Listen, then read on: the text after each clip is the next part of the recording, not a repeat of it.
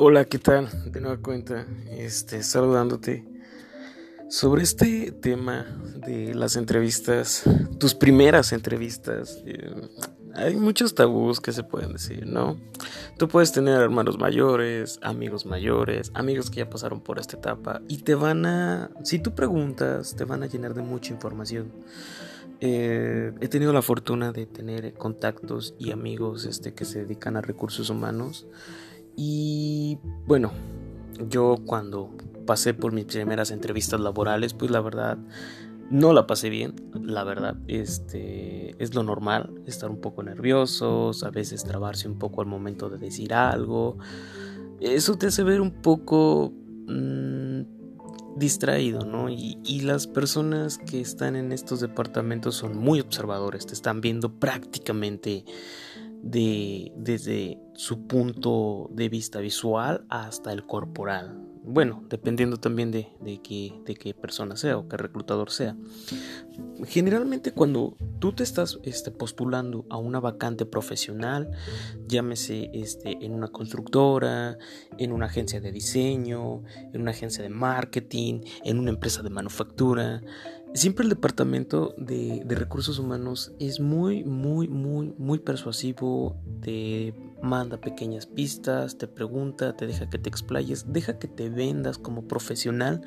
Pero a final de cuentas, eh, el joven profesional, por mucha experiencia que diga tener, presuma de sus calificaciones, vaya, lo saben, saben que te estás sobreexplotando y también hay que ser muy inteligente en esa parte, ¿no? No hay que exagerar en lo que tú digas, porque siempre en una entrevista todos vamos a ser los mejores y todos merecemos el puesto de trabajo porque somos los mejores.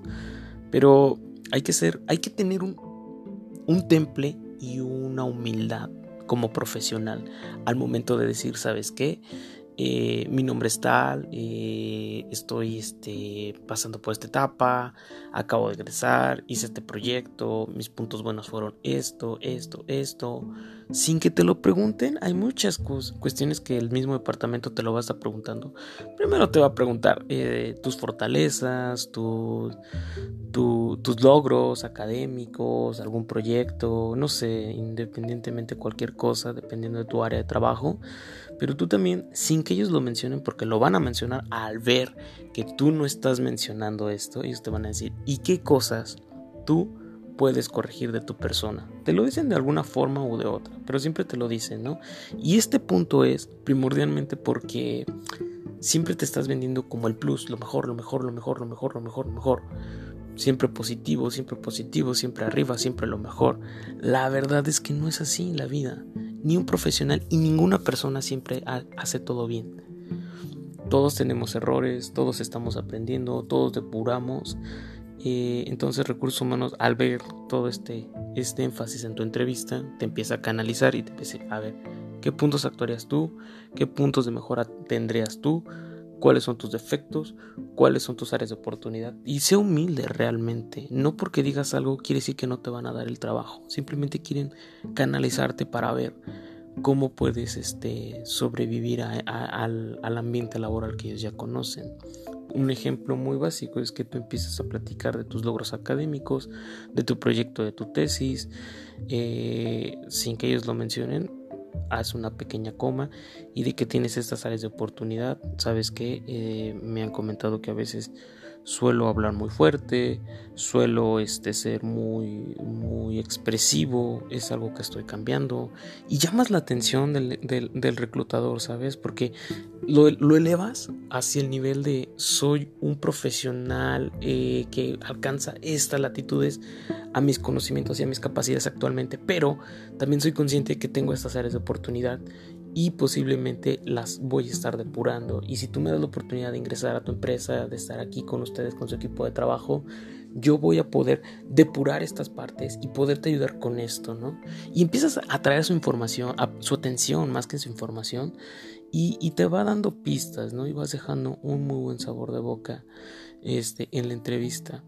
Eh, no seas, este, no, no nervioso, trata de mantener tus manos ocupadas, todo lo que tú puedas encontrar en, YouTube, ¿no? Que, que, te pueda servir.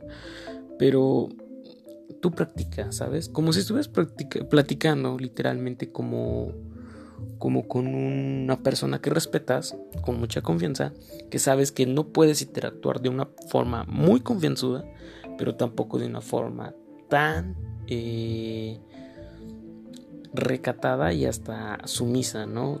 Porque me ha tocado mi, este, mi experiencia laboral, he estado en entrevistas laborales y yo sin ser parte del reclutamiento, sin ser parte de recursos humanos, porque la verdad no, no es mi especialidad, pero dentro de mi experiencia laboral he tenido que reclutar personas para áreas de producción, eh, para áreas administrativas, para contactar a un auxiliar que haga falta en el área. Y siempre se predisponen, ¿no? Siempre se predisponen, van muy sumisos, este, tú les sacas una plática, mm, difícilmente contestan, sonríen porque a veces bromeamos para relajar el, ambiente de una entrevista y a veces este pues se nota no ese, estrés. Trata de ser natural trata de ser relajado haz de cuenta que estás platicando con no sé como puede ser muy ambiguo el término pero con un tío que nunca has visto que sabes que lo tienes que tratar con respeto pero sabes que es de tu de tu familia no con ese respeto pero con esa confianza no trata de transmitirlo eso. No te va a pasar nada.